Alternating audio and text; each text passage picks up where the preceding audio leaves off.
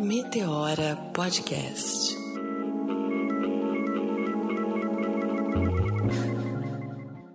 Irmãs, vamos falar de cabelo. Nos botam pra baixo. Dizem que somos feias e nos sentimos feias. Cabelo maravilhoso leva a oportunidades incríveis. Mamãe, pelo menos tá no caminho.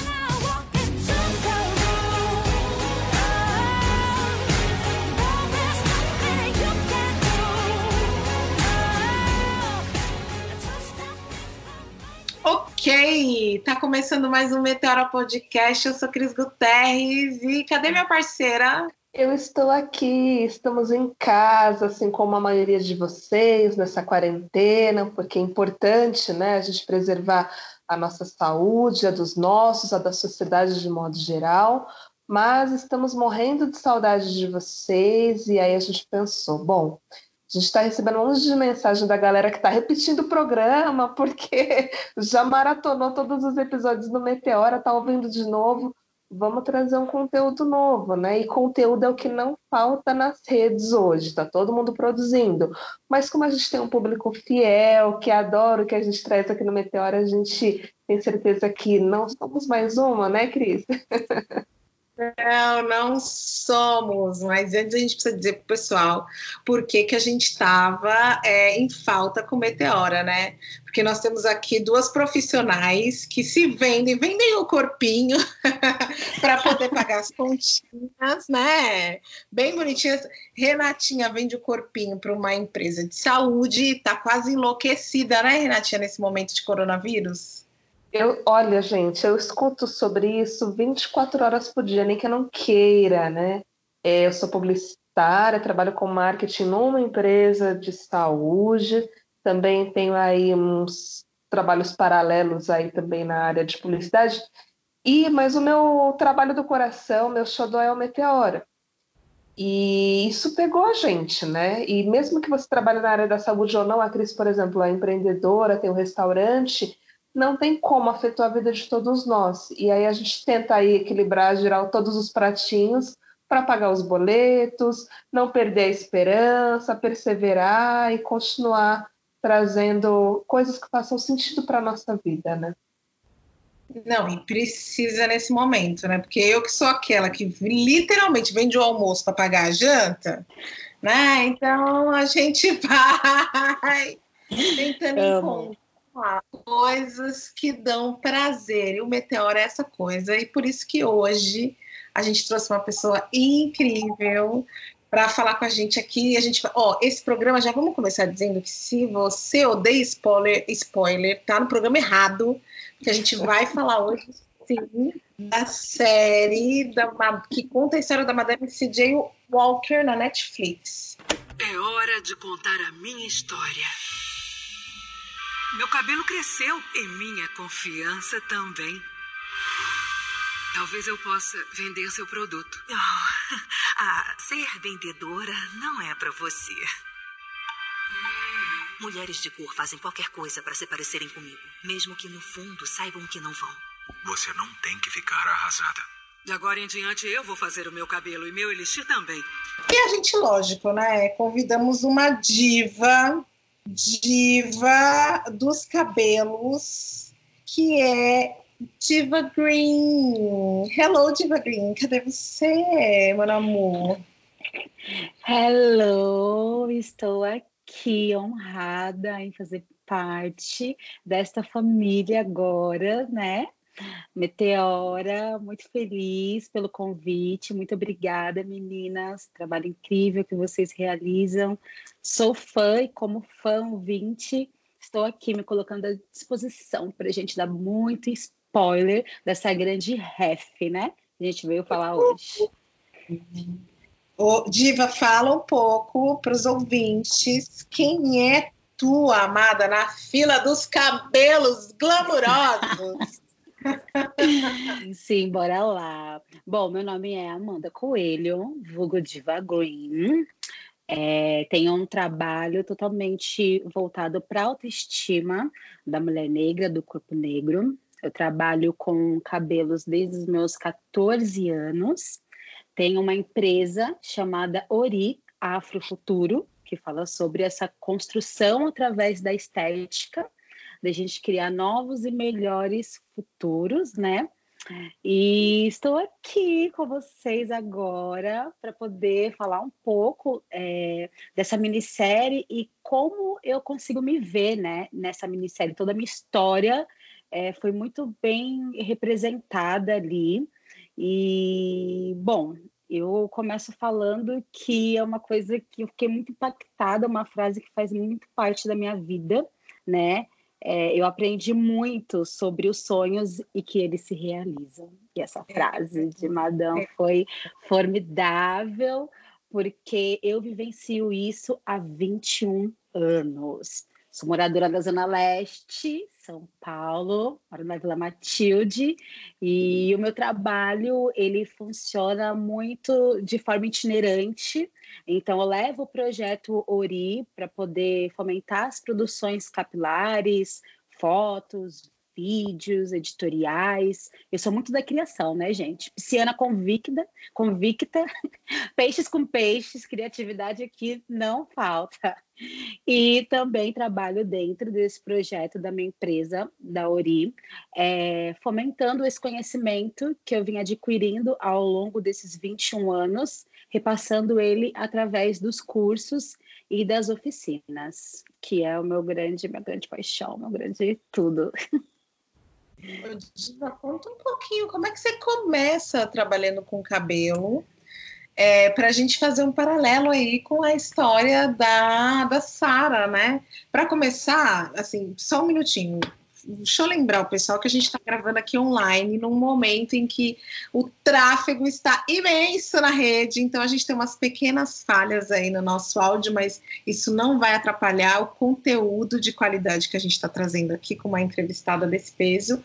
E a gente está falando da série que chama A Vida e a História de Madame C.J. Walker, né, Renatinha? Que está estourando aí na Netflix, galera comentando muito e a gente achou extremamente importante trazer esse assunto e convidar a diva não só pela história dela, pela riqueza da história dela, mas pela riqueza do seriado e a representação que isso faz na vitória e na vida de nós, mulheres negras, né? É isso mesmo. Eu tô feliz, assim. Eu queria aplaudir a Netflix por essa iniciativa, embora a Netflix tenha que, na verdade, reverenciar mulheres como essa e trazer cada vez mais conteúdos como esse, né? Porque que história brilhante. É, eu não assisti toda a série ainda, uh, mas conheço a história e o pouco que eu já assisti de dois episódios, assim, fiquei fascinada. E a diva hoje aqui no programa faz todo sentido. Eu estava ouvindo a história dela é, esse início, né, é, desse spoiler que ela deu, e pensei aqui, nossa, é, as nossas ancestrais devem estar vibrando e, e, muito felizes de ver histórias como a da Diva, como a da Cris, como de muitas outras das nossas, que conseguiram pegar o bastão lá atrás e estão aí passando adiante, fazendo as coisas acontecerem, né? Então, estou muito feliz, estou na expectativa aqui para ouvir como que a Diva construiu essa história. Ah, então volta, agora volta, né? Porque eu sou aquela que faz a pergunta, né? E traz milhares de histórias. Voltando na pergunta, para que você comece, inicie seu trabalho aí com cabelos. Certo. Então, eu iniciei aos 14 anos é, através de uma necessidade de é, buscar essa autoestima, porque com 14 anos eu não tinha autoestima nenhuma. Nessa altura eu utilizava muitos produtos químicos no meu cabelo e a gente tentava é, várias propostas né, que a indústria fornecia para poder trazer essa beleza e também trazer essa aceitação né, de estar com os cabelos sem volume, com os cabelos mais lissos tudo mais. Só que foram inúmeras tentativas frustradas, uma atrás da outra, porque nunca ficava o cabelo como daquela proposta, e mesmo quando das poucas vezes no primeiro dia alisava e ele ficava vai liso, né? É, não tinha o fundamento, que era o pertencimento. Hoje eu consigo falar um pouco mais sobre isso. Na época eu não entendia muito o que estava acontecendo, mas assim, eu sempre me sentia mal, eu sempre me sentia e sem muitos apelidos na escola. É, o meu cabelo sempre foi motivo de riso, brincadeira com os amigos. Então, sempre esconder o meu cabelo de alguma forma e isso impactou muito assim na minha infância e na minha juventude, né? E aos 14 anos, é, no momento em que minha mãe ia relaxar o meu cabelo novamente, eu já tinha visto algumas meninas com trança na rua, não eram muitas, mas eu já tinha visto e eu percebia que era diferente. Não diferente só o cabelo, mas diferente a postura delas, né? Como aquelas meninas, elas, elas tinham um olhar diferente, o jeito de elas brincar era diferente, a segurança que elas tinham era outra. E eu ficava muito intrigada com aquilo. E aí, nessa altura, eu conversei com a minha mãe e falei assim: mãe, é, eu quero muito fazer trança. É, eu não sei como é que funciona, mas assim, eu quero muito experimentar, eu quero muito viver isso, acho que isso faz muito parte de mim. Minha mãe é uma mulher afro-indígena, mas a gente nunca teve conversa sobre questões raciais em casa. Meu pai é um homem branco, eu sou filha adotada, né? E aí, assim, a gente tinha outras questões que eram muitas questões de sobrevivência, como vamos pagar as contas, como que a gente vai colocar comida. Então, assim, não, não tinha esse, essa coisa do pertencimento, essa busca, né? E conversei com a minha mãe, ela falou: tá, filha, vamos ver quanto que é, como que funciona. E aí eu fui atrás é, de umas meninas que elas estavam sempre na rua, eram duas, elas sempre andavam, eu vejo elas assim hoje eu consigo fechar o olho e ver duas angolanas, elas é, eram irmãs, hoje eu não tenho mais contato com elas, mas assim, elas iam jogando, batendo o cabelo, eu falava, gente, que que é isso? Que mulheres maravilhosas são essas? E eu fui conversar com elas, né? Uh, e perguntei, olha, onde vocês fazem a, a sua trança e tudo mais? E elas falaram: olha, a gente que faz a trança, né? Somos trançadeiras e tudo mais, a gente faz na galeria e a gente faz em casa também. Aí eu perguntei quanto que era, levei essa informação para minha mãe, minha mãe quase caiu para trás, falou: olha, difícil. E aí eu, né, com aquela coisa que eu sempre tive um bom papo, eu, mãe, por favor, só uma vez, eu nunca te pedi nada, é tudo que eu te peço, eu preciso experimentar, eu sei, eu sei que esse dinheiro para a gente é, é complicado, mas assim, por favor, não precisa me dar nada nunca mais, roupa, comida, enfim, toda essa história. e aí minha mãe pegou e falou: tá. E aí eu consegui fazer as tranças com ela. E aí, gente, foi um portal que eu entrei que eu nunca mais saí. Tudo mudou para mim a partir do momento em que eu coloquei aquelas tranças. Eu olhava assim, desde a hora que elas estavam fazendo e quando terminou, é, eu era outra pessoa. Foi o primeiro contato que eu tive com a sensação de pertencimento. Eu nunca tive isso. E aí eu fiquei assim maravilhada com essa sensação. Eu olhava e falava: nossa, que linda, nossa, essas tranças são lindas. E aí, por muitos momentos, eu me lembro que eu focava só na trança. E depois eu fui olhando para mim, fui olhando para o meu rosto, fui olhando para o meu corpo. Minha palavra antes era: essas tranças são lindas. Depois eu olhava e falava: não, você é linda, olha que linda. Nossa, realmente eu sou linda, né? Nossa, gata, tu é bonita, hein? e aí, é, bom, fiquei um período com as tranças, até um pouco mais, né, do que se pode ficar, fazer a manutenção e não queria tirar mais as tranças, e quando chegou o momento de tirar as tranças, não tinha realmente como fazer essa manutenção, não tinha mesmo, não tinha de onde tirar dinheiro, assim, estava numa situação muito difícil. E eu falei para minha mãe, pro alisamento eu não vou voltar. E a gente nem cogitava a história de ficar com um cabelo natural. Então, eu falei, o jeito é eu, sei lá, emendar, colar, torcer, essas tranças não vão sair mais de mim.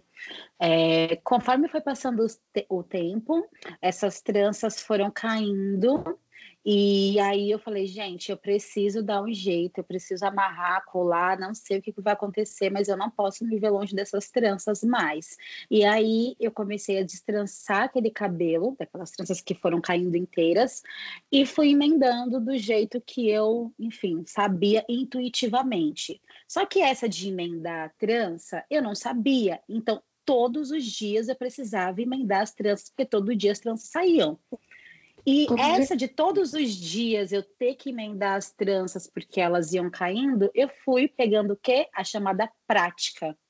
Então eu fui fazendo, fui fazendo, até que em algumas amigas também que tinham a mesma situação, a gente foi se ajudando, umas fazendo na outra, e pronto. Começou que outras mulheres negras também que começaram a ver nós com as tranças, e a nossa postura também que mudou, elas começaram a perguntar, e isso estava ali mais ou menos com, ia fazer uns 15 anos. Elas começaram a perguntar, olha, como que é essas tranças, onde você faz, tal, estão lindas. E aí, eu, olha, eu que faço, né? Então, quer dizer, nesse processo todo, eu já não pagava mais para fazer, até mesmo porque não tinha grana, só investia no material, comprava o material, que era puro plástico, né, na época, e aí eu ia fazendo, comecei a fazer nessas outras pessoas. Mas como que eu fazia nessas pessoas? Eu sabia que aquilo é, tinha um valor para ser cobrado, mas eu também sabia que eu não era profissional.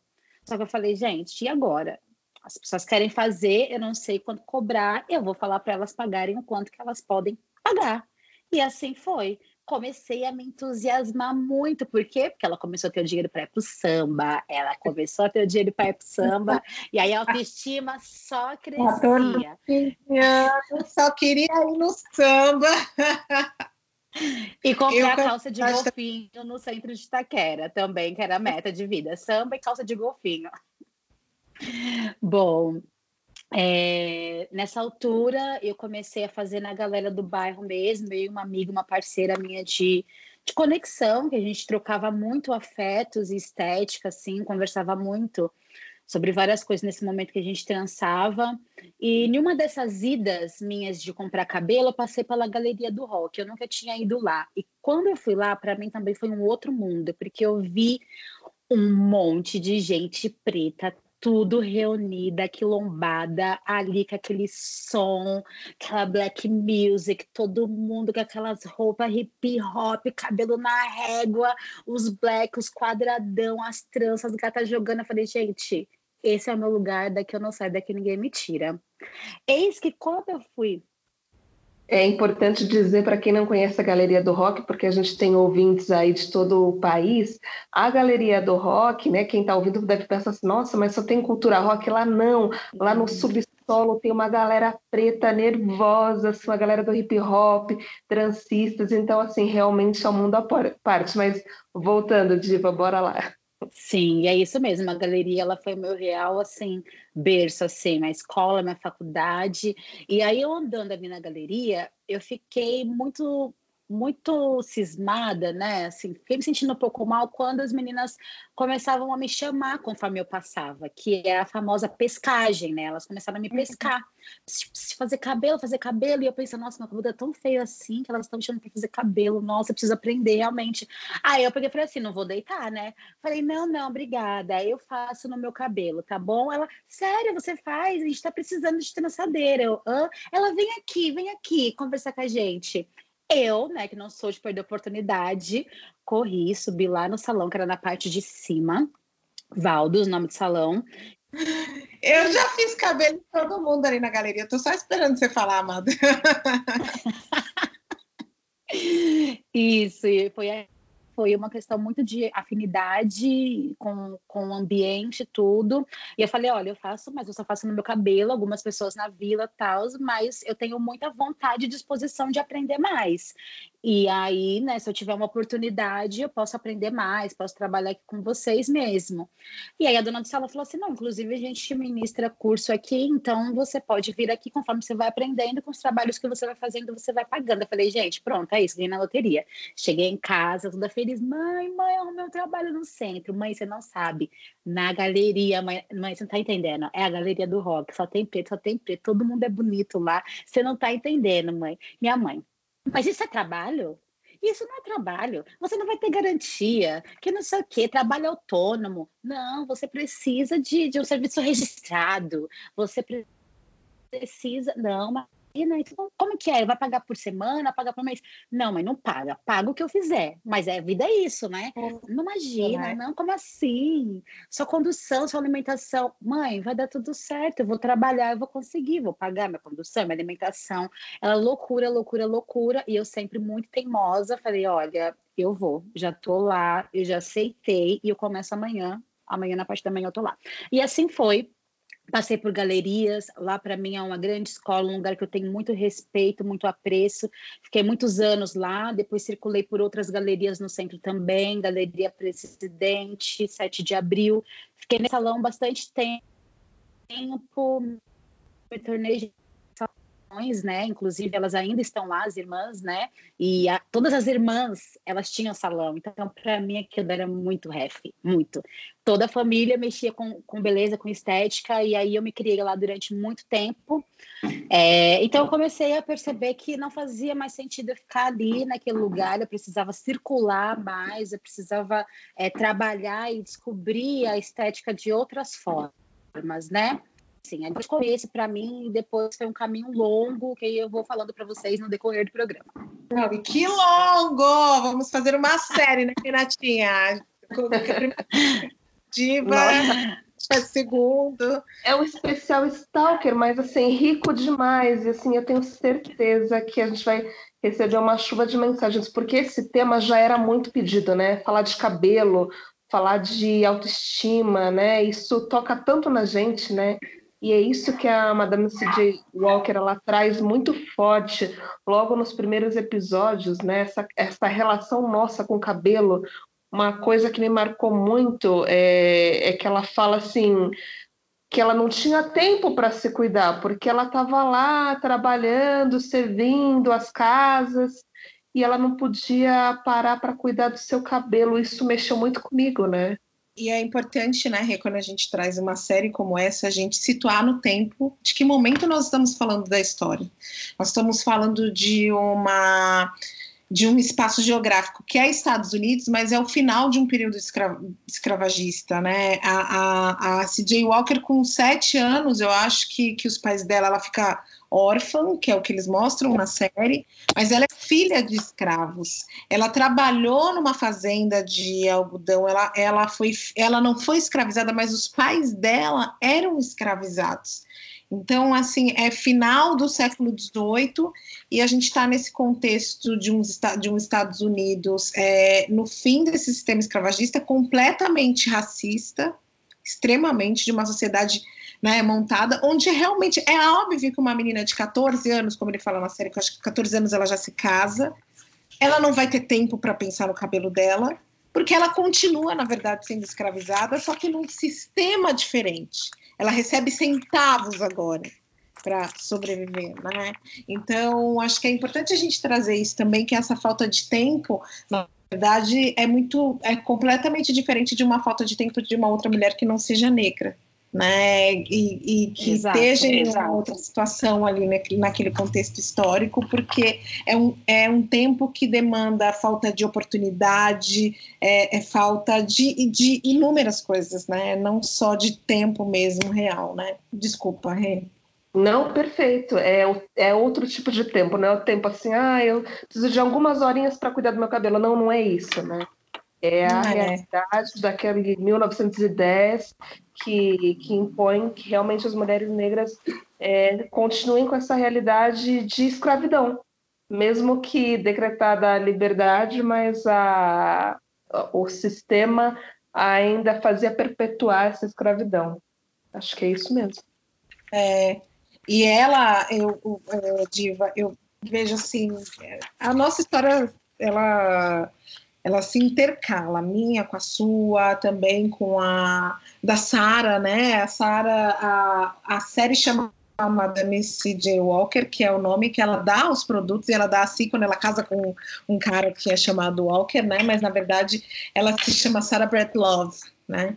E a Sara é essa, essa coisa da gente não ver a beleza em nós, porque essa beleza não foi nos dada, ela é roubada da gente. Né? Tem um contexto é, que é construído através da através desse grupo branco europeu, principalmente, que vem traz a beleza deles e traz isso como e constrói como se isso fosse um padrão e diz que nós somos a minoria, quando na verdade nós não somos a minoria, a minoria no mundo inteiro são eles.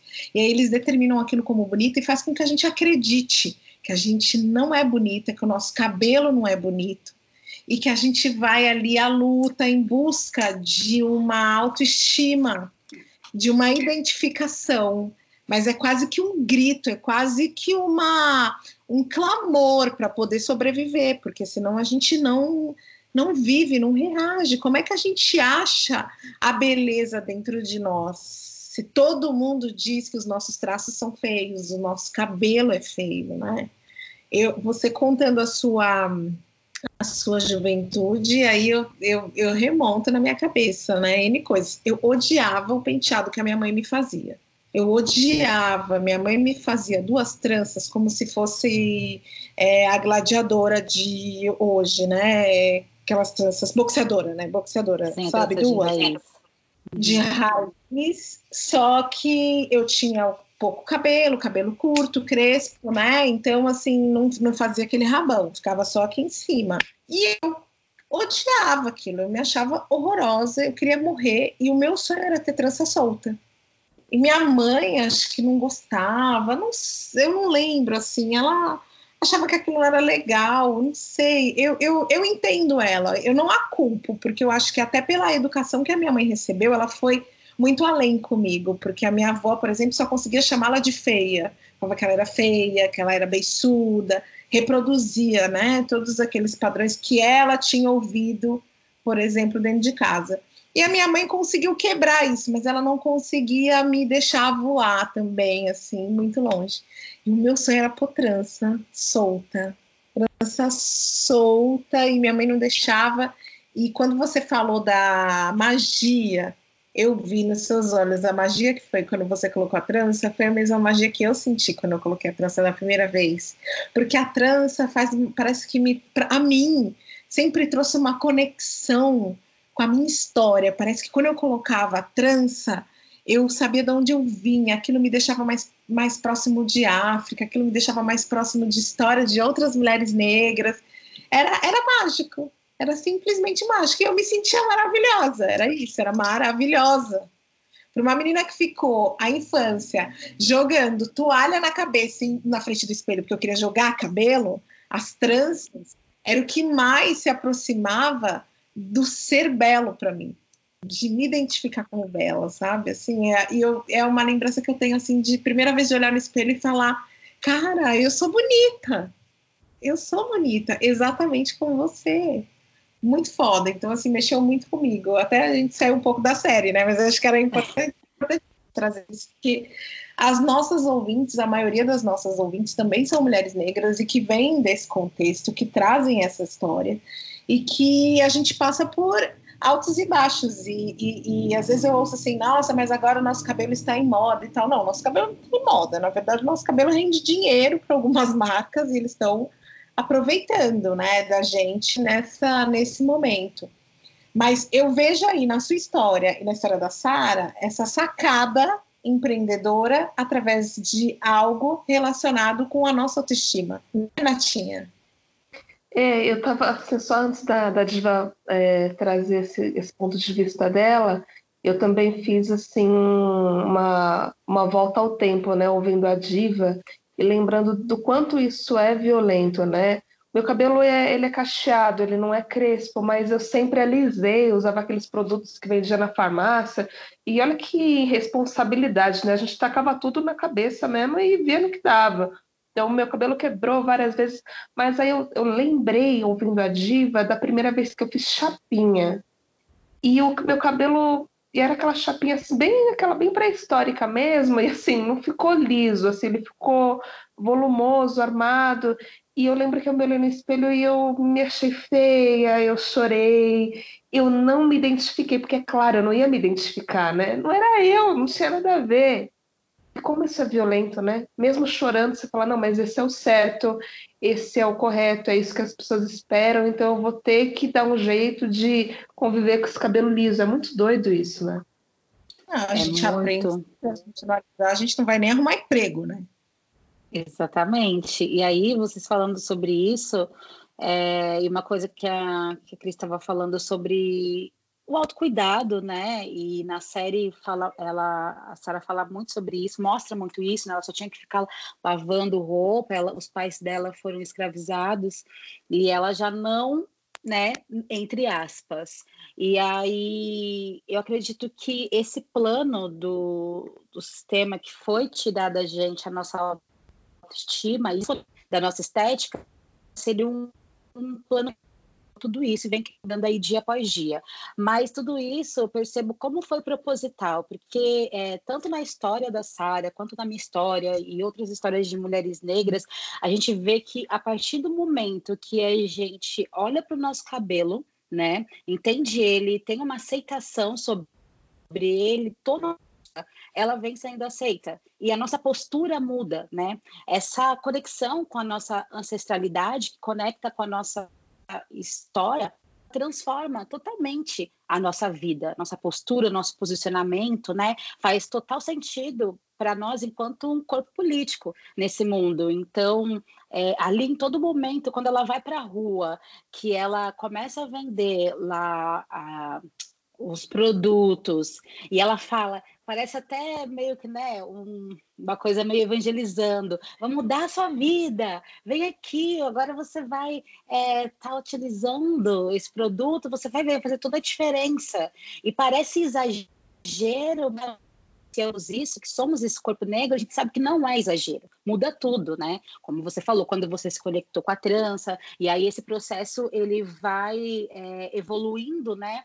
E vai saindo da questão da trança e prolongamento até a gente chegar em dias de hoje novamente resgatar essa história do cabelo natural, de deixar o nosso cabelo da forma como ele é, independente da trança, independente do alongamento, é, que hoje, inclusive, sem cabelo, nós somos maravilhosas. Então, é, toda essa conexão com a nossa autoestima e esse nosso momento de autocuidado fundamental para que a gente consiga construir e protagonizar nossa história. É isso que eu vejo. E, assim, até dias de hoje é algo que precisa de uma manutenção diária que é, uma vez que a gente acessa esse lugar, a gente não perde mais, mas a gente tem toda uma estrutura que quer que a gente entre dentro de um padrão que não é o nosso padrão, né? Somos corpos muito plurais, né? Enquanto pessoas negras.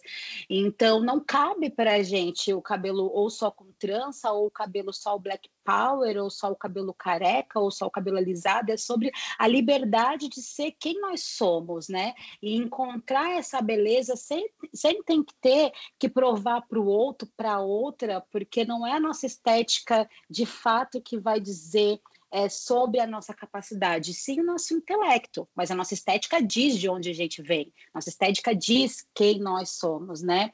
E aí, uma coisa também que eu observei muito também na, na série foi que todas elas, antes de conhecerem o produto da Sara, elas todas com lencinho na cabeça, todas com chapéu, nenhuma com cabelo à mostra. Isso foi uma coisa que eu fiquei tão assim analisando.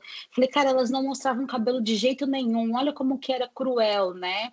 E assim, e como que isso que aconteceu é, nos anos ali 10, né? Que a gente está falando de quanto tempo? Mais 100 anos, né?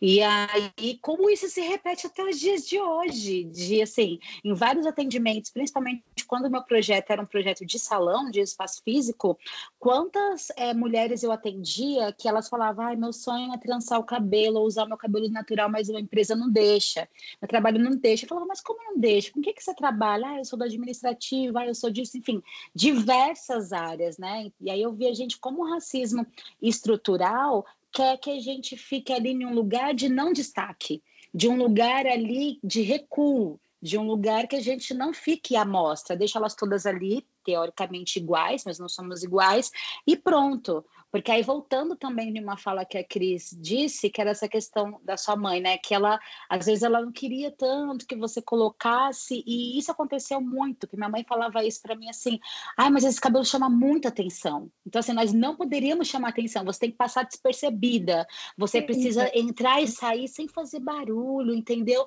E eu falo, mas gente, como? Então, assim, eu não podia usar roupa colorida, não podia usar trança, não podia nada, porque era para você entrar falando baixo e sair calado dos lugares. E, gente, um apagamento, né? Faz parte do apagamento histórico que hoje, né, é, com essa questão da gente é, estarmos nos é, reapropriando disso, dessa nossa história, fala muito sobre não, vamos protagonizar sim, são os nossos corpos, vamos usar, né, que é o famoso afrontamento. Eu vivi muito essa época do afrontamento. Então, olha só, sair com cabelo natural ou careca ou com trança era um afrontamento, mas afrontamento por quê? A gente só tá sendo a gente, né?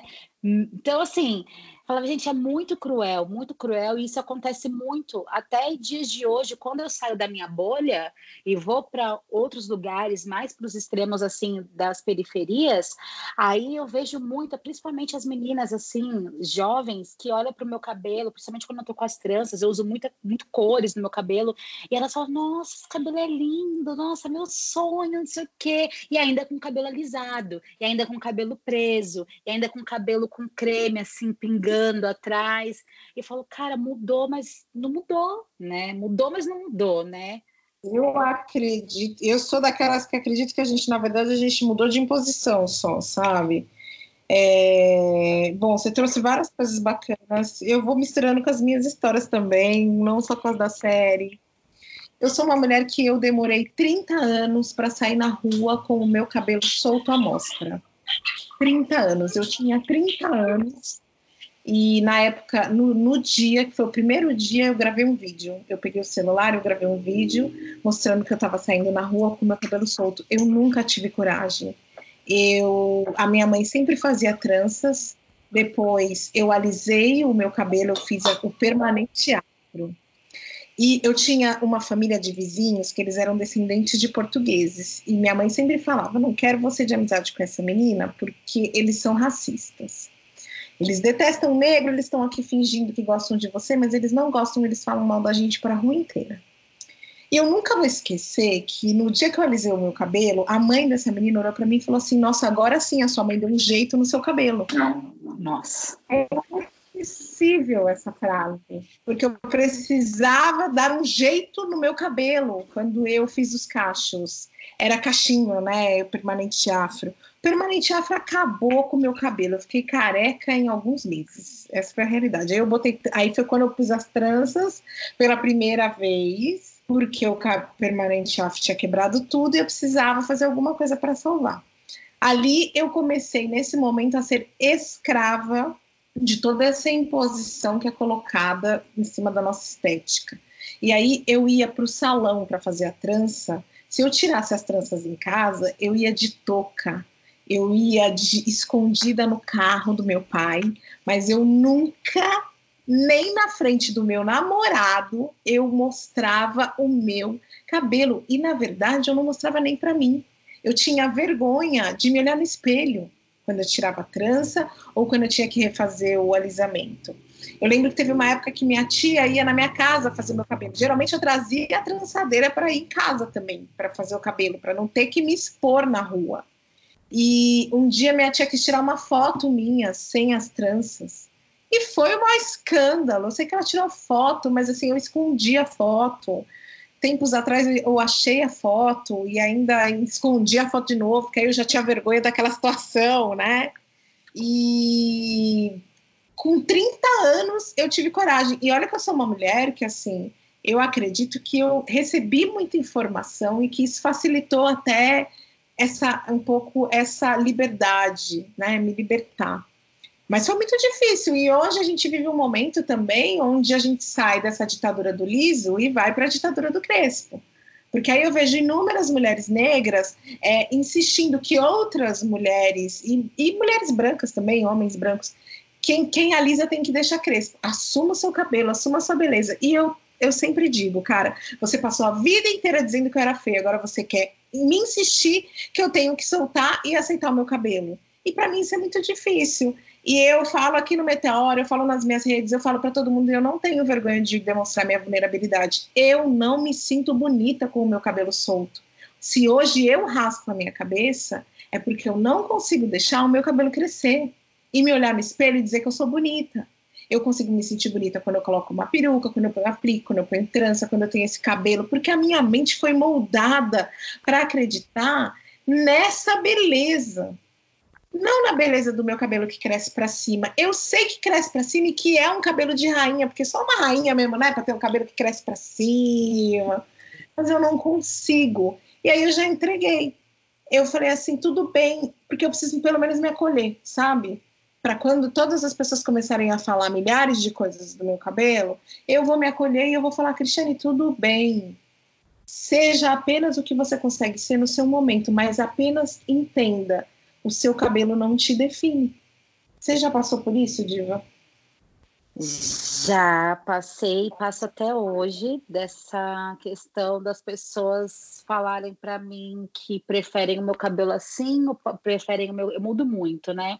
Então, vira e mexe, alguém fala para mim, ah, eu adoro quando você coloca aquelas trans. Eu adoro quando você coloca aquelas tranças. Aí esse, esse alongamento, fica tudo, esse cabelo de Beyoncé, nossa, nossa, você fica ótima assim, continua assim. Então eu fico observando e fico vendo como até dias de hoje, eles querem moldar a gente dentro de uma estética, né? Que é a estética do outro, não é sobre a gente. Como querem colocar a gente dentro dessa caixa. Sim, que é o que você falou sobre a questão hoje de a gente estar tá num processo aí de reconectar reconexão é, da nossa história através é, da estética, e aí fica muito essa questão de olhar para as é, mulheres negras que usam cabelo liso, grande parte ainda por não passarem por esse processo, ainda estarem ali no seu momento, cada uma tem o seu momento, né? E outras também por opção, porque gostam de ter aquele cabelo liso, de usar peruca lisa. E tipo assim, o que, que tem? Deixa ela, deixa o nosso corpo em paz, deixa a gente usar o nosso cabelo da forma como a gente bem entender. E isso não é moda, é sobre a nossa história, e cada uma tem uma história, né? Ninguém sabe o que está por detrás ali daquela estética, o que cada uma de nós passamos, né? Os bullying, os racismo, inúmeros preconceitos que a gente passou desde a infância, o que, que a gente carrega. Então, você falando um pouco do seu cabelo, para mim é uma novidade. Eu nunca imaginar que você usava essa careca careca maravilhosa, super referência para mim, inclusive, ficar careca, mas que era uma questão também de você não se sentir bem com o seu cabelo. E tudo bem também, você é maravilhosa, eu te vejo maravilhosa, porque eu consigo olhar para além da sua estética, para além do seu cabelo, eu consigo ver o seu íntimo, todo o trabalho que você realiza, enfim.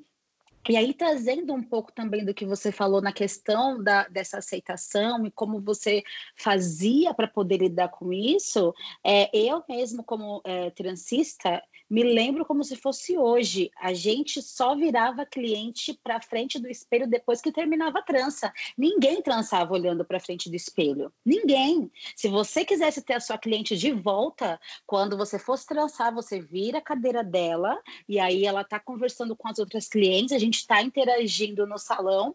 Quando terminava a trança, terminava o alongamento, aí sim a gente virava. E todas marcavam nove da manhã, por exemplo, dava oito horas, elas já estavam lá, com uma touquinha, quase irreconhecível, fechado, podia estar o calor que tá, fechava assim é, o zíper, eu quase não via assim, e eu também me enquadro nisso. Então, quando é, eu ia para casa das minhas amigas para poder fazer as tranças, a gente trocar trabalho, a gente mesma ficava uma rindo da outra, sabe? Várias piadas, várias chacotas assim horríveis, né? Que a gente ria naquela hora, mas que ali no nosso interior, quando a gente ia para casa, aquilo pegava para a gente. Tanto é que eu também demorei bastante tempo, depois do processo de trança, eu não trancei, fui Black Power e tudo mais. Não, eu trancei e aí eu ainda voltei a alisar por conta do, do alongamento capilar, por conta dessa estética da Beyoncé, que era a única mulher negra que parecia que era referência para gente.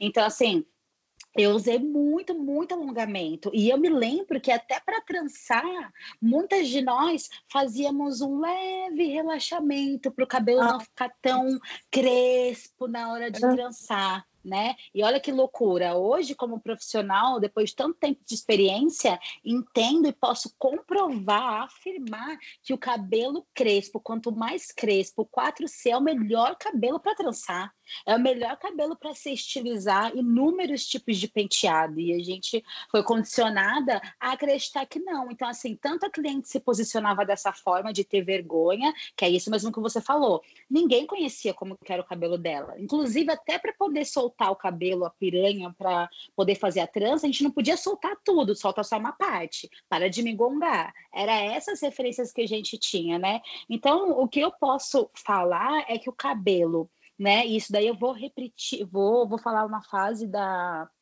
da Sara, que é isso, o cabelo ele pode ser a liberdade ou ele pode ser uma prisão para gente. Ela fala isso na minissérie, né? Então, assim, o que que nós vamos escolher? Que isso nos aprisione dentro de um outro padrão, que pode ser a trança, pode ser o liso, pode ser o alongamento, ou pode ser o crespo. Eu só uso meu cabelo crespo, meu cabelo é assim, é só é assim, pronto. Ou a gente vai se libertar de tudo isso e vai simplesmente usar o nosso cabelo maravilhoso nas inúmeras formas que ele nos permite, porque o cabelo crespo é o único cabelo que nos permite inúmeros tipos de penteado. Eu não sei pontuar o quanto de penteados que a gente consegue fazer com o nosso cabelo. São muitas coisas, tem coisas que eu estou descobrindo até hoje. Então, peraí, tem alguma coisa errada, né? E é muito importante, assim, a gente analisar isso e a gente quebrar, inclusive, entre nós mesmos, acho que principalmente entre nós, porque a branquitude, ela sempre vai querer falar, ela sempre vai querer deslegitimizar a nossa história de alguma forma. Agora, é importante, eu como mulher negra, você como mulher negra, homens negros, que a gente se olhe e entenda essa, plura, essa pluralidade, né? Essa, e trabalha essa liberdade capilar, né? E essa transformação que tem. Porque cada vez que a gente muda o penteado, não sei se acontece isso com vocês, comigo, parece assim que eu virei, dei um estalo, assim, virei a chave. Ai, não tô muito bem, a gente tem alguma coisa acontecendo, já sei, vamos mudar o cabelo. Mudei o cabelo, pronto. Parece que todas as outras coisas, elas vão se transformando. Mas por quê? Porque o meu olhar muda. O meu uhum. posicionamento muda e tudo muda através disso, né? Comigo também é a mesma coisa. Toda vez que eu mudo, e geralmente eu fico um tempo com. Eu mudo sempre, mas eu fico um tempo assim com o mesmo estilo de cabelo. E aí começa um momento que não, não, eu não me encaixo mais. E aí eu mudo. Eu já tive de tudo também: trança, alongamento, entrelaçamento, fio a fio, é, lace, é, permanente afro, relaxamento, tudo eu já fiz no cabelo. E você, Renatinha, o que você já fez no cabelo? Nossa, estava aqui numa reflexão profunda ouvindo vocês, porque é, eu trabalho numa estrutura é, majoritariamente branca. Então, ela é um pouco diferente da, da realidade profissional de vocês, onde vocês têm mais liberdade, mas ao mesmo tempo eu me questiono se eu também não estou me aprisionando nesse pensamento aí que a branquitude vem, vem trazendo aí ao longo do, do tempo para nós. E é uma estrutura muito violenta, onde existe uma inabilidade declarada da branquitude em tratar com o diverso. Eu trabalho numa empresa extremamente conservadora, para não dizer pró-Bolsonaro, sabe? E então, daí vocês já podem imaginar esse ambiente que tem se tornado cada vez mais focante para mim, de não compactuar com os meus valores e isso afeta na minha estética também. Por quê? É, eu morro de vontade de fazer trança há muito tempo e eu não faço porque o que eu sempre digo, eu sei que na hora que eu adentrar aquelas portas todo mundo vai olhar, vai começar a falar, como já falam, né? O meu cabelo solto, cacheado, armado, já é um comentário. Então, se eu chegar com a trança, já vai ser um outro comentário. E aí eu fico tentando me apagar, me silenciar e entrando nesse jogo deles, né? É, então eu tô ouvindo vocês assim, tô encantada, maravilhada e pensando que demais, eu quero sentir isso que elas sentiram ao colocar as tranças. Eu acho que vai ser mágico também, mas eu preciso dar espaço porque eu me entreguei nesse jogo, né? É, amiga. É só um momento, não se cobre também. Viu? Uhum. Seu momento de descoberta. A única coisa que eu posso te dizer desse jogo é que esse é um lugar onde a gente não é livre. Parece que a gente é, mas não é, porque é, tem sempre alguém dizendo como a gente tem que se comportar. Sempre alguém dizendo se comporte dessa maneira. Mas é, é isso. Ai, sei lá, fiquei perdida agora, sabia? Vamos voltar Ô, Renata, voltar à série. Vamos voltar à série. série, série. Foi, Sabe que Eu, eu acho que a série faz muito sucesso porque o, a Netflix resolveu contar essa história. Até o título dela em inglês é self-made, né? Que é essa coisa de se fazer a si mesmo. E você é uma self-made, né, Diva? Mas eu acho que a branquitude confunde isso com meritocracia, sabe? E aí eu comecei a pesquisar. eu pesquisei, eu fui ler o que, que, a, o que, que a imprensa estava falando dessa série. E eu percebi que a imprensa brasileira, por exemplo, estava vanglorizando a Madame C.J. Walker, porque ela, ela, ela fez assim mesmo. A, os títulos é mais ou menos assim: primeira mulher negra a se tornar é, milionária, que viu? Até anotei aqui que eles estavam falando, a se tornar milionária por conta própria. Isso, isso me, me, me, me levou a achar, a entender, a lembrar desses discursos do tipo, ah, ela se fez sozinha, nossa, parabéns, é isso mesmo, luta, luta, vai que você consegue. Né, Renatinha? fazer um comentário, porque esses dias eu vi um acadêmico aí super conceituado, tá todo mundo querendo comentar a série agora, e aí ele falou assim: olha, ela é um exemplo que não caiu no vitimismo. Ela É. Eu falei, não, tá tudo errado, você não entendeu é nada.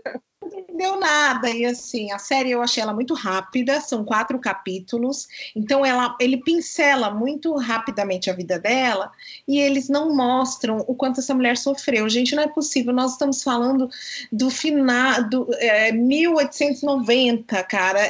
Acabou, fazia 15 anos que tinha acabado a escravidão num país onde as pessoas elas eram penduradas em árvores, as pessoas negras enforcadas nas árvores na madrugada pela Ku Klux Klan. Nem sei se é a Ku Klux Klan, talvez alguém me corrija se eu estiver no tempo errado da história, mas nesse momento os negros já eram, eu fico me lembrando agora da Nina Simone com a música Stranger é, Fruits, que eram os frutos estranhos que tinham na árvore no dia seguinte de manhã, que eram as pessoas negras, principalmente os jovens negros e homens que eram enforcados. Não é possível que essa mulher, ela não caiu no vitimismo e se fez sozinha, se vangloriou e virou milionária sem sofrer.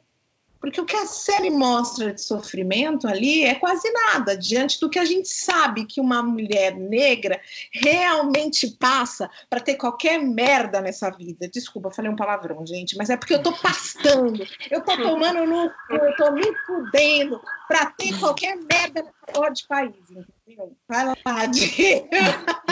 Exatamente, Cris. Eu observei muito hoje, assistindo novamente a série, eu, eu até me, me questionei e falei assim, cara, ela sempre ali perseverou, nenhum momento assim, ela desistiu. Todas as vezes que é, as pessoas queriam é, descaracterizar a a história dela como uma mulher, uma empresária, assim, sabe? E ela estava sempre, mesmo ali, ela chorava, mas ela ia, ela ia, falando, como que ela conseguiu tão rápido, né? Porque às vezes eu tenho esse momento de que, meu, eu preciso parar, eu preciso, sei lá, eu não sei mais como fazer, porque é muita pressão. Então, é, hoje em dia, a gente já passa por isso, né? Sendo mulher empreendedoras, empresárias. Então, imagina naquela época. Então, esse comentário que você fez é muito pertinente, porque é isso, né? Também. Eu gosto muito da série, estou apaixonada, mas foi muito rápido. Eu acredito que ela poderia ter sido um pouco mais extensa e ter, de fato, é, mostrado um pouco disso, porque senão também fica aquela impressão de que nós que às vezes é, ficamos ali em alguma situação, dá aquela impressão que a gente. Ah, será que a gente não é forte o suficiente? É. Não, não é isso, é porque ali naquele momento foi isso, eles colocaram ali a, aquela situação, né, daquela forma, passaram, pincelaram muito rápido, e todas as vezes que ela é, sofria, né, foram muitos golpes, gente, não é possível, muitos golpes, desde o início ela é, é, começou o, o o negócio dela com o cabelo através de uma relação abusiva que ela vivenciava. E aí o nosso cabelo ele já fala muito sobre o nosso emocional e o cabelo dela estava caindo todo por conta do emocional dessa relação que ela tinha. E aí o, o, o companheiro preso depois ele voltou e as agressões. Então assim não é, não é bem assim a história, né? Ela tem um pouco mais de profundidade. Eu acredito que a branquitude ela tem muito esse dom de sempre ficar no raso, né? Quando vai Isso. falar um pouco da, das nossas histórias. Então, é, eu acredito que se a gente for analisar, se a gente for aprofundar, por isso que eu acredito que é extremamente importante e relevante nós, mulheres negras, estarmos trocando sobre isso, a gente sabe que não foi bem assim, né? Quando tem aquele momento em que ela tá ali no negócio dela, assim, tipo, meio que num, num ápice de conseguir os investidores e tudo mais, e depois ela volta e pega o marido na cama com a colaboradora que, gente, não é assim, sabe? E na série mostra que é assim para poder se refazer. Então, assim, ela passa por, por golpes em cima de golpes, e para poder se refazer disso, a gente não pode ir para grupo que é um dois, sabe? Por que, que eu falo isso? Porque a gente precisa sofrer muito? Não, não é que a gente precisa sofrer muito. Que, ótimo se a gente conseguir sair, se sair dessas situações o mais rápido possível, mas isso não é uma realidade, uma verdade. Principalmente quando a gente tem toda essa toda essa lembrança, né, toda essa vivência desde a infância sobre a nossa estética. Então não é algo tão simples assim. Então assim, o companheiro dela é traiu ela com uma negra de, de pele muito mais clara, que foi a, a própria outra negra de pele muito mais clara que também é não quis que ela trabalhasse porque falou que ela não tinha o perfil para poder trabalhar porque ela era muito negra, porque ela era gorda e porque ela era lavadeira, entendeu? Então, assim, é, é muito tem muita coisa ali para a galera simplesmente fazer essa nota de que, ai, não, ela simplesmente foi ali, foi sozinha. Não, ela não foi ali, não foi sozinha de fato.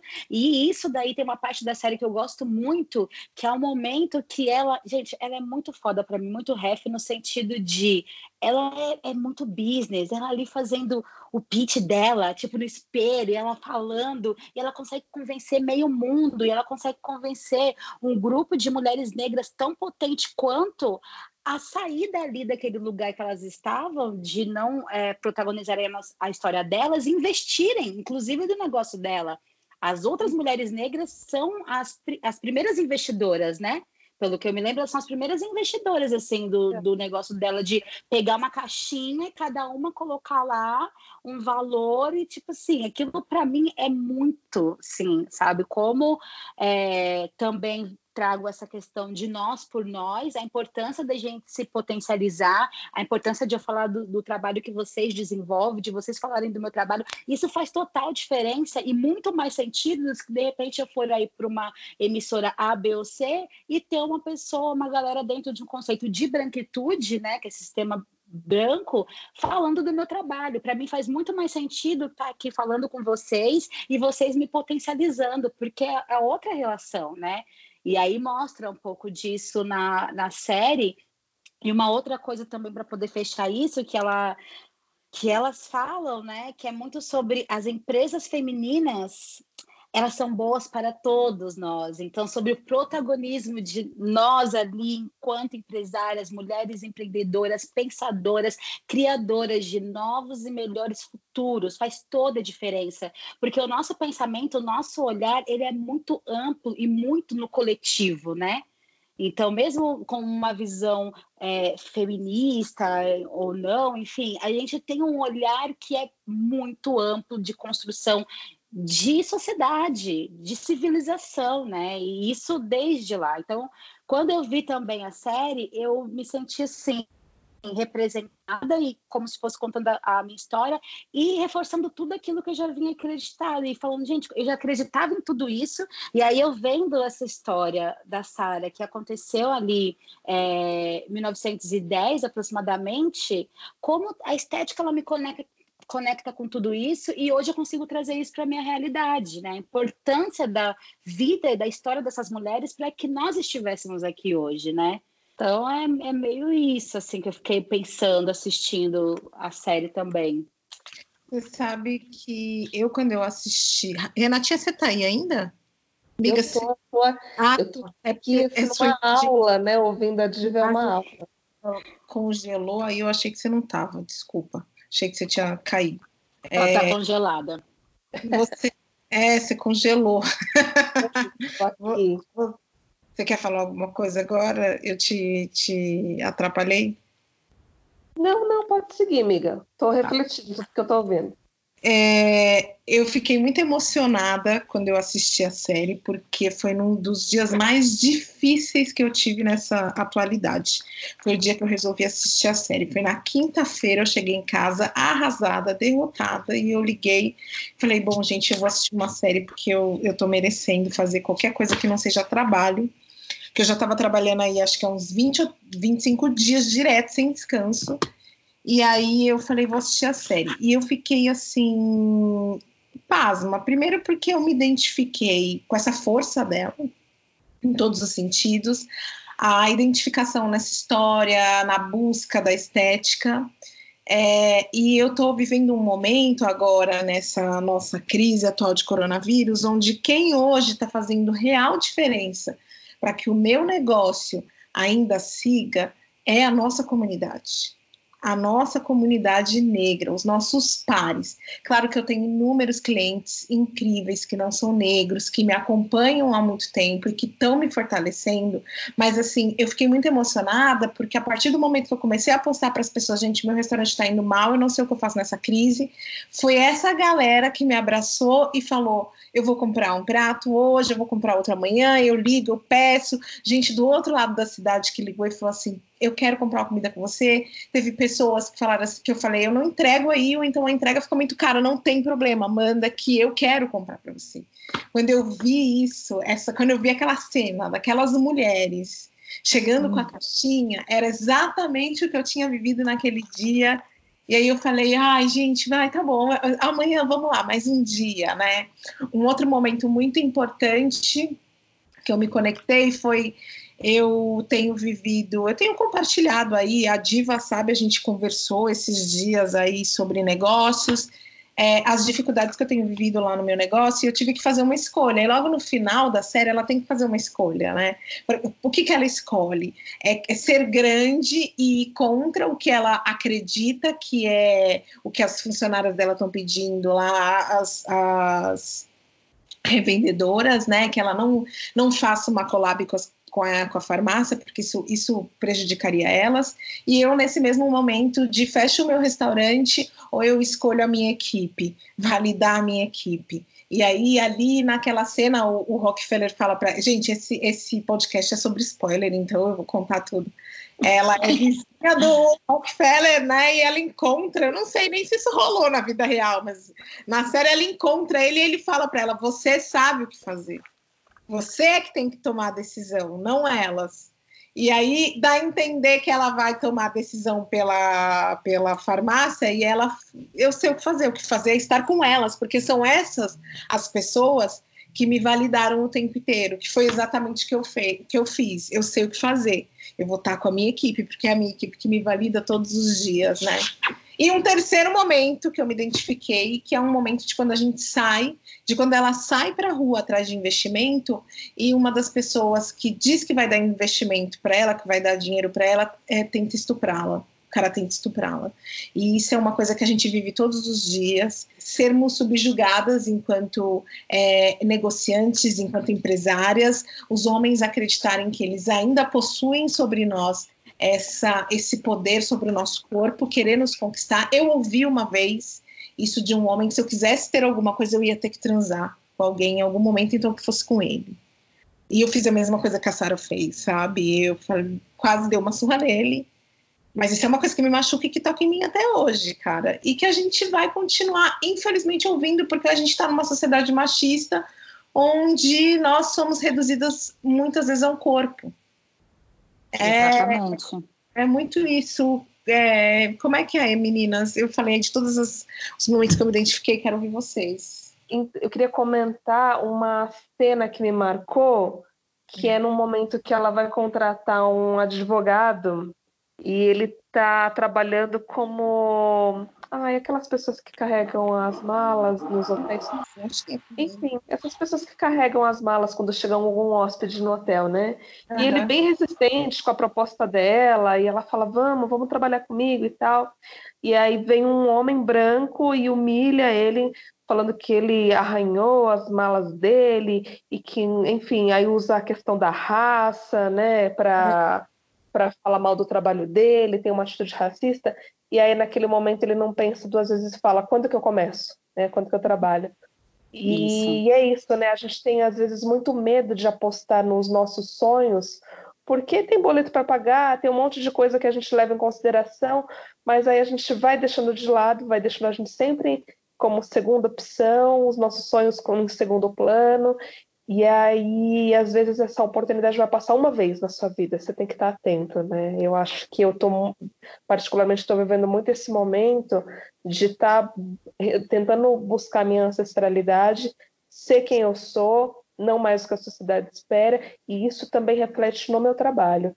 Então, eu tenho feito um movimento muito grande, além do Meteora, mas está próximo dos meus, porque eu acredito, sempre falo isso, eu acredito muito em rede, então, estou numa rede muito forte de publicitários negros. Eu faço parte hoje de um coletivo que se chama Gana, é, com criativos negros, justamente para poder inverter essa lógica que não me faz bem. E eu acho que, que a gente tem que apostar de alguma forma, porque a vida passa e o nosso sonho morre, né? Exatamente. Como que é o nome dele mesmo? Eu esqueci agora, mas foi bem lembrado é, isso que você colocou. Rê, porque ele depois, ele é tão, ele foi tão sagaz assim, ele acreditou tanto, ele agarrou isso com tanto afinco, que ele foi assim, um fiel escudeiro assim dela nos negócios, pessoa de total confiança, e quando ela faleceu, ele se tornou o CEO da empresa, né? O que a Rê falou é muito isso, né? Da, dele ter, é, naquele momento, ter agarrado essa oportunidade e ele ficou ele foi fundamental para os negócios, né? É. Os métodos legais para que ela de fato é, fizesse as coisas certas, assim, da melhor maneira possível, né? Que as estruturas uhum. pediam naquele momento, assim. Então, ele para mim foi uma pessoa muito, muito importante, assim, sabe, o tempo inteiro. Ele foi uma pessoa muito muito importante ali dentro de, da construção de toda a empresa, assim, mais do que um advogado para mim, ele foi. E né? ele é a única pessoa que eu acho que é o único homem que respeita ela mesmo, né, ali em toda aquela construção, porque o marido dela não a respeita, né? É, inclusive tem uma frase linda, tem uma de quando ela descobre que ele está traindo ela, que ele tenta voltar com ela e que ela fala eu te amo, né? E que ele acha que ela vai voltar e ela fala é, na que não deve voltar, que nos faz sofrer, né? Mais ou menos assim Sim. a frase.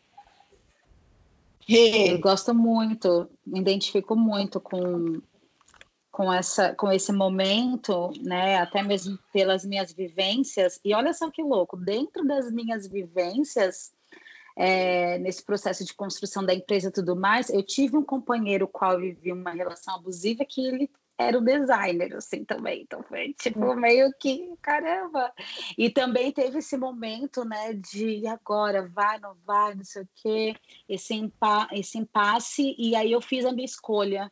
Eu me posicionei e falei não. Então, quando é, vem essa frase que ela fala, nunca mais volte para aquilo que te destruiu, né, que te destrói, Aí eu falei, gente, é isso, nunca erramos, é muito sobre isso. É difícil, é difícil a gente se posicionar, é, ainda mais quando coisas básicas como o afeto nos é negado, né?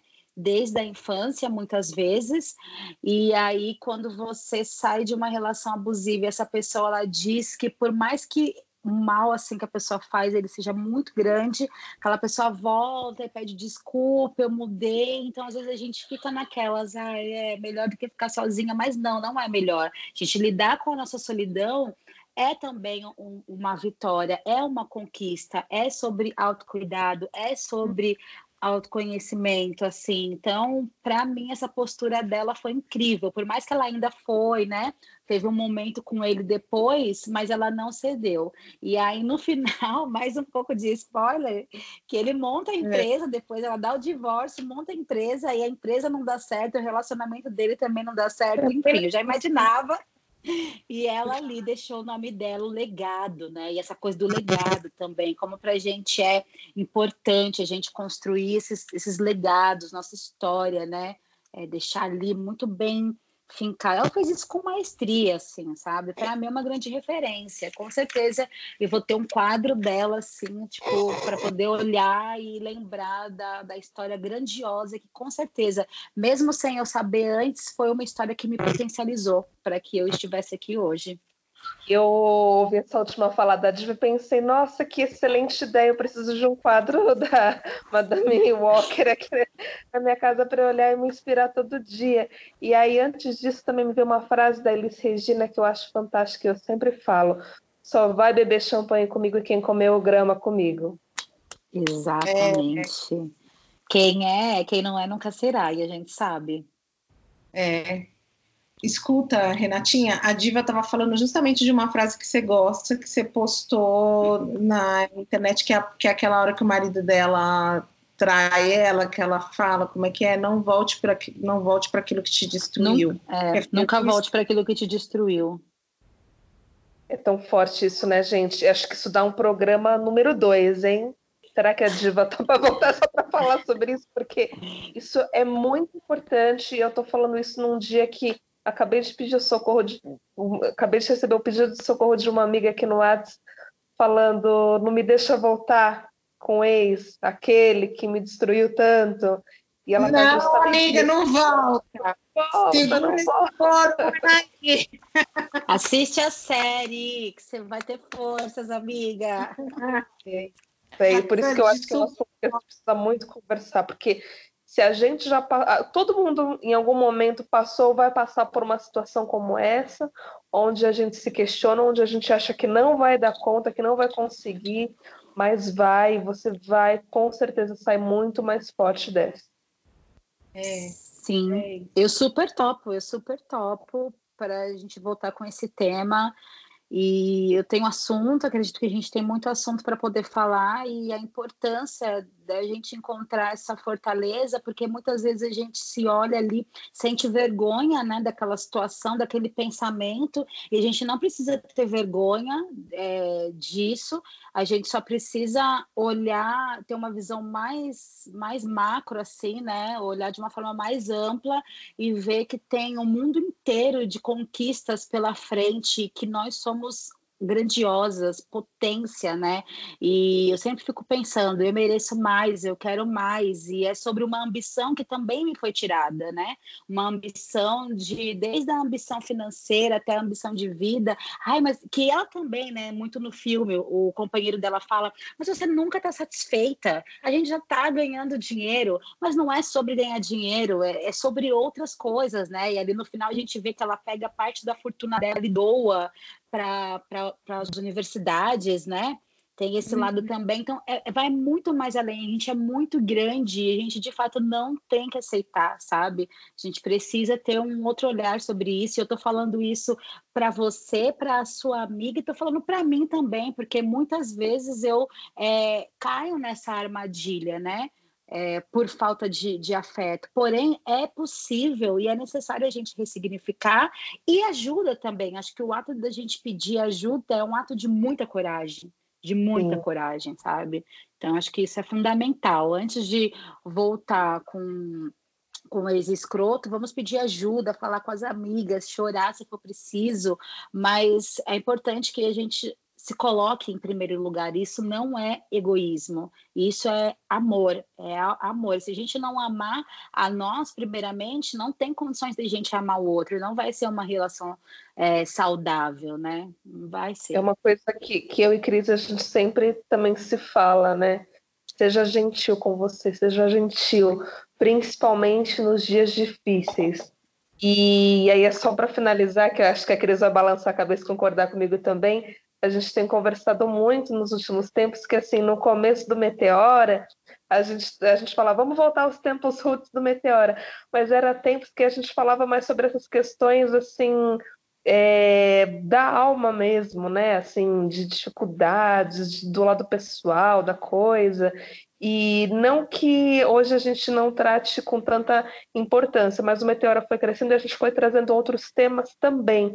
Mas a gente sabe o quanto é importante parar, e talvez essa quarentena seja boa por isso, para olhar para dentro, né? Então vamos fazer o exercício de voltar a se olhar, a se enxergar e, e descobrir o que, que realmente importa para nós, né? Se amar. Exatamente. Se amar, né? A gente fala tanto do amor e esse amor, ele sempre é uma coisa que nós mulheres, mulheres negras, a gente está sempre se doando, se doando, se doando. E agora nessa quarentena é uma coisa até que eu estava conversando com as minhas amigas. Eu, e aí, manas, quem cuida de quem cuida? Quem cuida Ai, de quem doa? Não vou mais amar ninguém. Agora fechada para balanço, ou vem alguém aqui me amar, ou eu vou ficar aqui na minha. É eu tô... isso, Cris. eu tô cansada de ficar amando os outros por aí. Puta que pariu. Agora, deixa eu falar uma coisa para vocês. Antes da gente terminar, eu, tenho, eu quero falar ainda com vocês de colorismo, porque nós somos aqui três mulheres negras, três tons diferentes de pele, né? E isso faz com que nós sejamos vistas diferentes na sociedade e, e eu, a, na série é pontuado o tempo inteiro. Né? A Sara tem a questão da, da rival, né? que é aquela mulher que é colocada como rival lá na série, é, que eu, quero olhar aqui o nome dela, gente. Eu não gosto de, de, de é, falar. A Ed. A Ed é a que primeiro traz o creme de cabelo, que passa na Sara, a Sara fica com o cabelo maravilhoso e a Sara pede insistentemente para vender o creme e a Ed diz que não, porque a Sara é uma negra retinta, a Sara é Isso. gorda e ela diz: uhum. ninguém vai querer ter o seu cabelo, ninguém vai querer se parecer com você, as pessoas querem se parecer comigo. E a Ed é uma negra clara, de cabelos uhum. compridos, só que a Ed usa o creme de cabelo. O cabelo da Ed é um cabelo com cachos mais abertos, comprido, com, com, com, com comprimento. E, e a, a, série traz né, o colorismo como foi discutido em todos os capítulos, e é uma questão muito importante que a gente precisa trazer aqui, que é como a gente lida com isso, nossa trajetória. É, e tem até a Walker Girl, né? Tem um momento que o marido da, da Sarah quer criar uma campanha publicitária com uma Sim. Walker Girl, tem uma garota, uhum. e a garota é justamente essa garota que sempre assusta ela. É uma garota bem mais clara, traços finos, porque a sociedade uhum que, principalmente aqui no Brasil, essa construção do ser negro e do ser branco, quanto mais próximo dos traços brancos você, o negro estiver, mais ele será aceito na sociedade. Né? Ele vai, não é nem que ele será aceito, ele vai circular com mais facilidade pela sociedade, né? E isso é posto muito na série. Queria ouvir um pouco de vocês, como é que vocês viram isso, como é que vocês encararam isso e de repente a gente fazia aí um paralelo com o nosso dia a dia. Olha, eu vi isso na série foi bem marcante, né? Desde o início que ela coloca é, que a Sara ela não, não quer a Sara associada ao produto dela, que é isso, né? As pessoas querem ser como ela e não como a Sara. E aí eu trago isso para os dias de hoje, né? Entendendo toda essa questão do colorismo, o quanto isso faz com que a gente precise estar juntas, se olhar e ao mesmo tempo entender que de fato isso é uma realidade até os dias de hoje, por mais que tem um momento da série também que a Ed, né? A Ed ali como uma mulher negra com a pele clara e os cabelos já cacheados naturalmente, ela sobe ali na no lugar de falar de negócios junto com homens negros, mas e tem aquele momento que é, a cor da pele dela sendo mais clara ou não é invalidado, porque ela continua sendo negra. Então, ela te dá uma passabilidade até um certo momento, mas no final, você também continua sendo uma mulher negra, né? Então, isso eu vejo como muito real, assim. Eu sou uma negra que não tenho a pele muito retinta, mas eu tenho uns traços que são bem marcantes. O meu cabelo é bem crespo e isso sempre me colocou, toda a sociedade sempre me colocou em um lugar mesmo de ser negra. Não tenho para onde correr e também nunca quis. Mas também já tive vivências, né? Tenho vivências com outras mulheres negras que a gente percebe a diferença, a gente conversa sobre isso, né? Então eu vejo que é importante, né? É, mulheres negras com a pele mais clara, elas é, questionarem esse racismo estrutural, porque muitas vezes o que a gente vê dentro da estrutura, falando aqui do Brasil, é isso: eu vou colocar negra aqui dentro da minha empresa para poder pegar a carteirinha de não sou racista, mas é essa negra que é a negra com cabelo com cacho leve, com essa raiz mais baixa, um tom de pele um pouco mais claro, a claríssimo. Então, eu acredito que dentro da nossa pluralidade se observar e termos empatia, né? Então, hoje eu já olho para os lugares e me colocando ali como uma mulher negra sempre, mas se eu olho não tem mulheres negras com pele mais retinta, eu já questiono e já observo e falo: esse lugar aqui tem algum problema, tem alguma questão. Então a série ela veio para mim para poder reforçar de fato isso, essa aceitação e esse olhar né, da sociedade sobre essa negra que nem é tão negra assim, dessa ah, é negra, mas é bonita, né? É, uhum. é negra, mas olha o cabelo, o cabelo é bom. Mas eu também gosto muito do posicionamento da Sara, minha grande ref de vida agora, que ela fala assim, né? Para ela, que ela desbanca esse lugar que é assim, ok, você é, você está falando e fazendo tudo isso, porém, você simplesmente é uma negra que é um fruto de um estrupo né? Então isso também eu achei bem pesado assim e uma forma de colocar, né? Esse, é, todas nós dentro do mesmo lugar, gente. Calma aí. Você pode ser um pouco mais clara, pode ser um pouco mais está tudo ali no mesmo barco, no mesmo barco que eu digo. Entendendo que tem e existe, é nítido essa questão dessa circulação da negra, do negro com a pele mais clara. Se tiver o olho claro, então, nossa, é perfeito para as empresas terem ali como o, a publicidade perfeita, entendeu? E a gente vê isso até dias de hoje, né? Se a gente for uhum. pesquisar, e não precisa pesquisar muito, a gente olha aí é, televisão, não assisto muito televisão aberta, mas minha mãe assiste. Às vezes eu pego e vejo algumas coisas passando, publicidades de um modo geral. Então, assim, o número de negras e negros retintos que tem é, circulando e fazendo as coisas acontecerem ainda é pequeno. Por quê? Porque tem esse lugar que a sociedade ela quer barrar. Ela quer barrar porque esse negro é negro demais, né? Tem uma música da Tássia Reis que eu gosto muito, que é Preta Demais, né? Que fala muito sobre isso, né? Vocês dizem que eu sou preta demais, né? E aí ela fala que não, eu sou demais, mas não na sua conotação. Eu sou demais porque eu sou demais, eu sou incrível, né? Eu sou imbatível, invencível. Então, acredito que nós precisamos ter esse olhar, nós, população negra, e impor isso para a branquitude, assim, nem esperar que tenha um escurecimento dessa ideia para eles, porque eu acredito que não vai ter. Mas eu acredito que entre nós a gente precisa quebrar isso bastante, assim, porque eu vejo muito muito essa questão, assim. Eu acho que foi importante ter sido colocado isso na série. Eu ouvi falar que, na realidade, ela não era tão clara assim, o cabelo dela também não era, enfim, é, tão cacheado assim, mas não importa. O importante é que, de fato, coloca essa questão do corpo negro que é aceito e o corpo negro que pode ser o corpo negro padrão, assim, corpo negro da vez, né? Que é esse corpo negro com pouca melanina, né?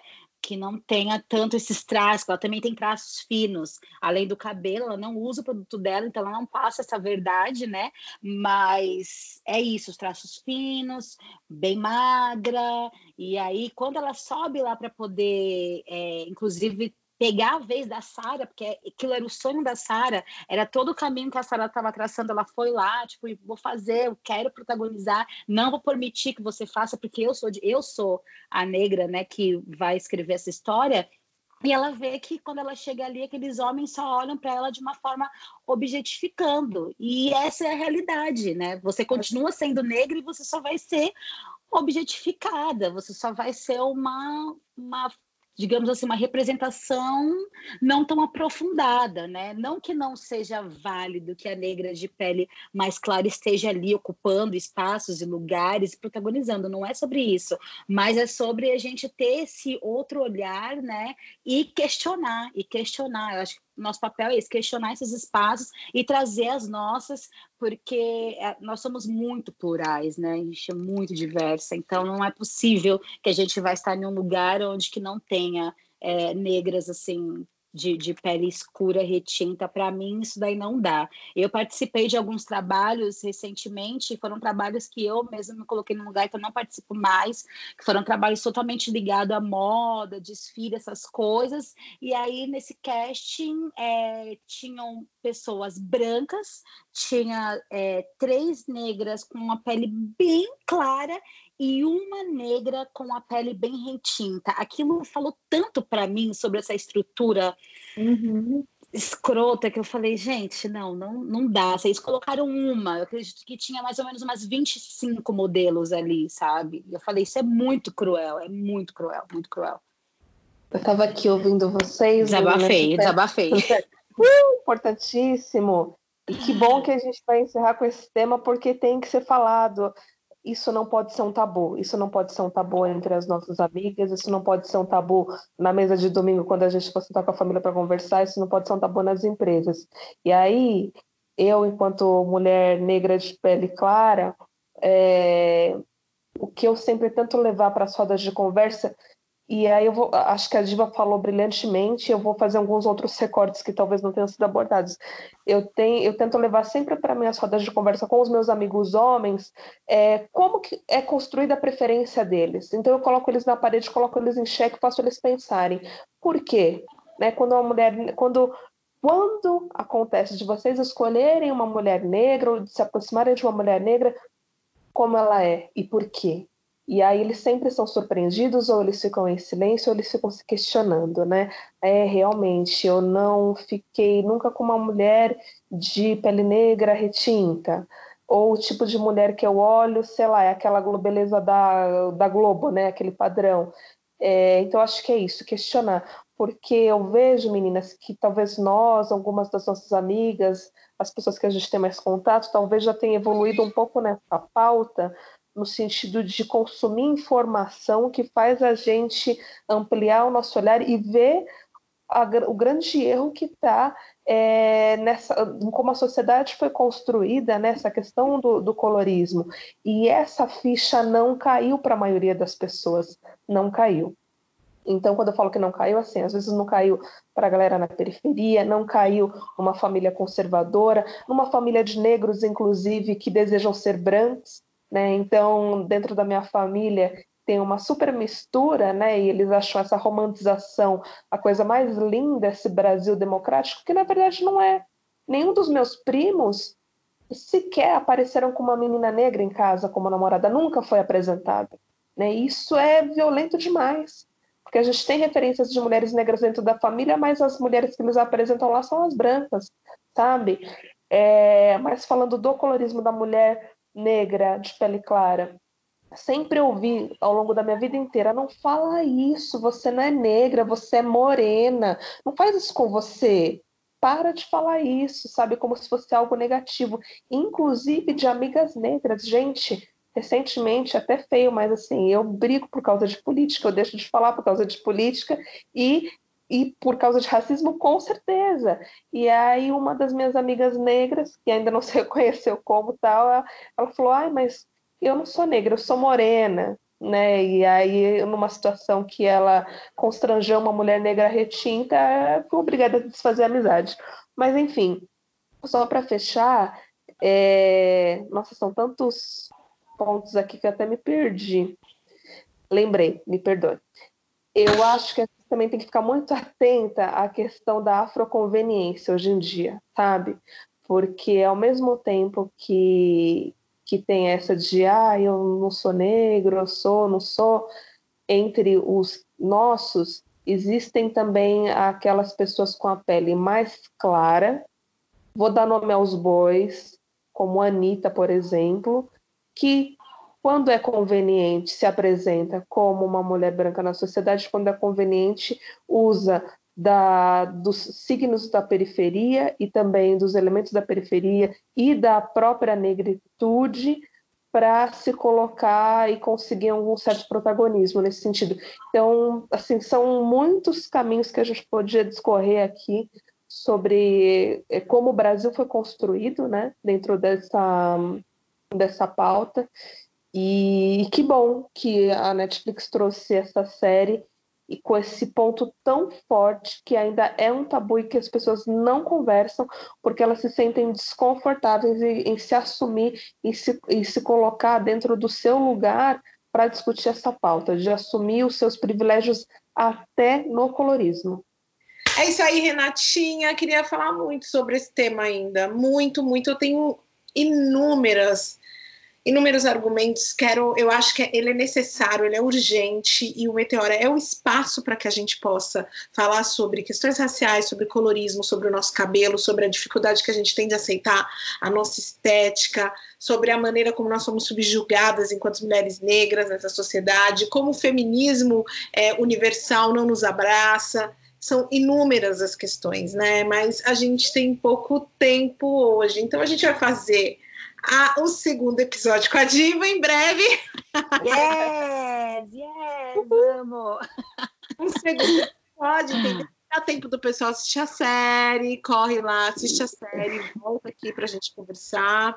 Eu quero muito, muito agradecer a Diva. Quero dizer, a primeira vez que eu vi a Diva foi no Aparelho Luzia, com seus cabelos verdes e um um shortinho, um poder, e eu falei, gente, que mulher é essa? Socorro! Acho que foi um dia bom para eu sair de casa, que só, só olha para ela.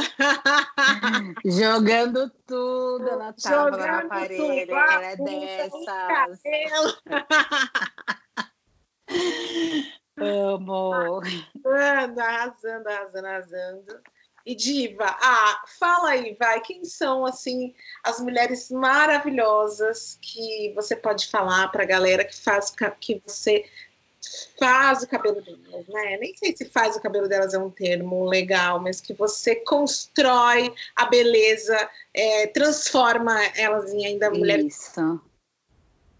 Eu gosto muito de usar esse termo de construção de beleza, porque quando eu vou é, fazer qualquer trabalho capilar, eu não faço nada sozinha. Então, eu sempre busco ali um diálogo, tento entender qual que é o momento, qual que é a proposta, e a gente sempre constrói juntas ou juntos. É sempre assim. Eu nunca faço nada sozinha. Não sei as viagens psianísticas, né? No momento que ela está ali executando os concepts, aí ela vai, não adianta chamar que ela não volta mais. Agora, eu é, trabalho essa construção capilar de mulheres é, que inclusive são grandes referências para mim, que me potencializam assim por tudo, né, que desenvolve para gente enquanto população negra, ao meu ver. Então eu tenho aí é, orgulho de fazer cabelo de divas como Tássia Reis, é, Lineker, já fomentei, Linda Quebrada, é, Gabi Amaranto, gente, falar de beleza, assim, essa mulher está muito à frente, eu amo muito. É, Adriana Couto, é, deixa eu ver o que mais, gente. É, é muitas, são muitas, muitas deusas. Mas a gente tem um negócio pela linda quebrada, né, Renatinha? Nossa, demais. A linha, ela é assim, incrível, incrível, incrível mesmo. É, tem muitos trabalhos que a gente desenvolveu juntas e assim foram construções incríveis, né? E uma coisa que é importante falar, né, é que no momento em que eu estou construindo essas belezas, eu estou construindo para elas essa autoestima e estou construindo para mim também. É uma coisa que vai e volta, né? Então essas pessoas também elas me potencializam, é, me permitindo com que eu coloque a minha arte ali na cabeça delas que é um lugar tão importante, o Ori, que é onde está a nossa coroa, que é onde está toda a nossa construção de, de pensamento, sabe? E é muito assim sobre isso. Deixa eu ver quem mais que eu vou lembrar, gente, que eu não tô, eu não tenho muita boa memória aqui, mas eu tenho outras mulheres aqui que talvez elas nem sejam tão conhecidas é, é, mediaticamente, mas que elas são incríveis. Eu tenho a Cat, eu tenho, nossa, eu tenho a Julie, nossa, eu tenho uma Cat série Farina? assim. É? A Cat Farina? Não, a Cat Kim, Farafina. Cat Kim! Cat Kim, Farafina. Maravilhosa, sim. É, enfim, Mel também. Paquete que ela coloca um, pingentinho aqui na testa? Isso, aquele pingentinho. Que trazendo coisa... as referências das, das Ganeshas também. Muito bom, é assim, eu amo muito. Mel Duarte também. Nossa, e muitas outras que, gente, é só ir lá acompanhar nas redes, ori.afrofuturo, então todas lá, essas belezas, essas referências do Ed, gente, maravilhosa também, Xênia, também já tive a grande honra de comentar beleza com essa outra pisciana também, que a gente foi para outro planeta construindo. Beleza. E muito bom, muito bom, assim, é, perceber como a nossa estética nos une e nos potencializa, né, de modo geral. É muito, muito foda isso, muito importante Ai, isso. Você aqui, que honra ter você no Meteora. Eu quero entrar nessa lista aí de mulheres que constrói. Bora! Eu já tô amando, já tô me sentindo assim, super energizada para esse papo. E feliz demais que a gente vai continuar com outras pautas, né, Cris? Com a Diva? Sim, sim, sim. Eu já estou até aqui pensando em deixar o cabelo crescer para ela fazer umas tranças. Tá bem? Olha, o Rê, só uma, só uma coisa para a gente finalizar. A Rê, se me permitir aí a honra de eu batizá-la com as primeiras tranças, eu amo fazer esses batismos, é um portal, assim, um caminho sem volta, vou te levar para esse universo. E a Cris, a Cris, é eu amei quando a gente fomentou, quando a gente fomentou é, aquela aruca maravilhosa que eu vou soltar ah, essa foto logo menos. loiríssima, na Feira Preta, a gente arrasou muito. Eu vou soltar esse conteúdo, Cris. Soltar, solta o conteúdo. Eu sendo modelo por um dia para devagar. Amei, foi tudo. Maravilhosa de qualquer jeito, nós somos, é sobre isso. Ai, eu amei. tá aceito, com certeza. Vai ser contigo esse batismo. Yes! Sucesso, uh. então. Já tô, yeah, já tô com a na mão já pra trançar. Só vem. e ela tá vendo, porque o pessoal não tá vendo, mas ela tava com o cabelo na mão. Aqui. Gente, é isso. É isso. Aqui, ó, tô com a mexida. amo, amo, gente, amo, gente. Tudo para mim, tudo para mim. Pra, pra gente. Diva, onde é que a gente te acha nas redes? Nas redes sociais. Vocês me encontram lá na ori.afrofuturo, nesses fomentos de beleza. Bora acompanhar lá, porque vai ter muito bafo, quarentena, mas a gente está fomentando. Minhas filhas que lutem, cada dia é um penteado, entendeu? Tá lá. e tem meu perfil pessoal também. Né? Vamos divulgar aqui o meu perfil pessoal, né? Porque vai que esse perfil pessoal ele é assim, gente, ele é para trabalho, ele é para crush, ele é para tudo. Então é o Diva Green, arroba a Diva Green. Eu quero fazer essas vozes igual vocês fazem. Aí, aí faz uma voz. A Diva é. Green. Fala, Rê, a Diva Green, meu arroba. Fala aí. Deixa eu falar, gente. Então sigam arroba Diva Green. É, a Rê, a Rê a minha é uma, é uma gralhazinha, né? Eu grito, falo palavrão. A Renata não. A Renata nunca vi a Renata falar um palavrão, gente, na vida. Gente. Não é nem, nem no programa, nem, e nem, nem quando a gente está conversando, nem se a gente estiver brigando, ela não fala. A Renata se mantém sempre em linha. É ela, essa mulher. É, é nada, é nada. É nada. Diva, Amei, amei, amei. amamos. Acompanhe nas redes. Estamos aí sempre. Um beijo. Um Beijos. beijo. Até mais. Tchau, tchau.